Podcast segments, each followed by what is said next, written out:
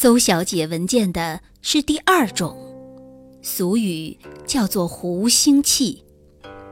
那口里的，因她自己藏拙，不敢亲嘴儿，所以不曾闻见；脚上的，因坐一头睡了，相去有风马牛之隔，所以也不曾闻见。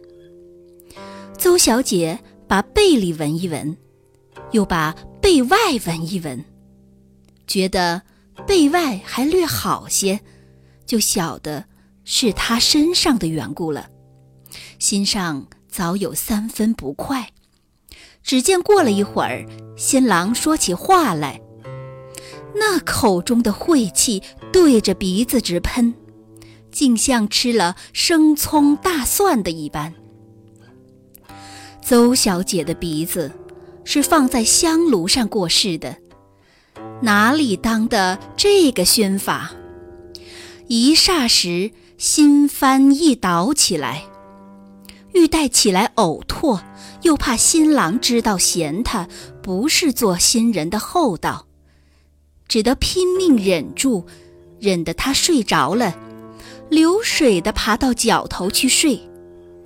谁想他的尊足与尊口也差不多。躲了死尸，撞着臭响，弄得个进退无门。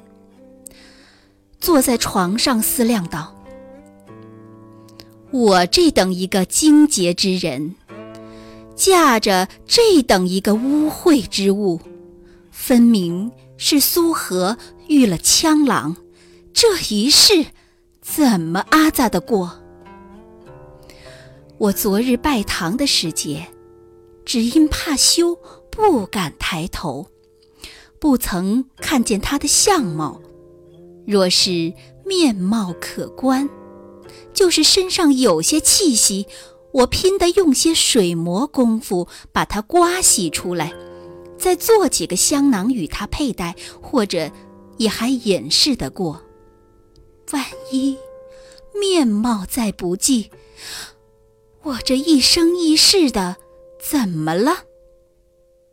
思量到此，巴不得早些天明，好看他的面孔。谁想天也替他藏拙，黑嘘嘘的，再不肯亮。等得精神倦怠，不觉睡去，忽然醒来，却已日上三竿，照得房中雪亮。李侯正睡到好处，谁想有人在帐里向他的睡容。邹小姐把他脸上一看，吓得大汗直流，还疑心不曾醒来，在梦中见鬼。睁开眼睛，把各处一向，才晓得是真的，便放声大哭起来。李侯在梦里惊醒。只说他思想爷娘，就坐起身来，把一只粗而且黑的手臂搭着他腻而且白的香肩，劝他耐烦些，不要哭吧。谁想越劝得慌，他越哭得狠。只等李侯穿了衣服走出房去，冤家离了眼前。方才歇息一会儿，等他走进房来，依旧从头哭起。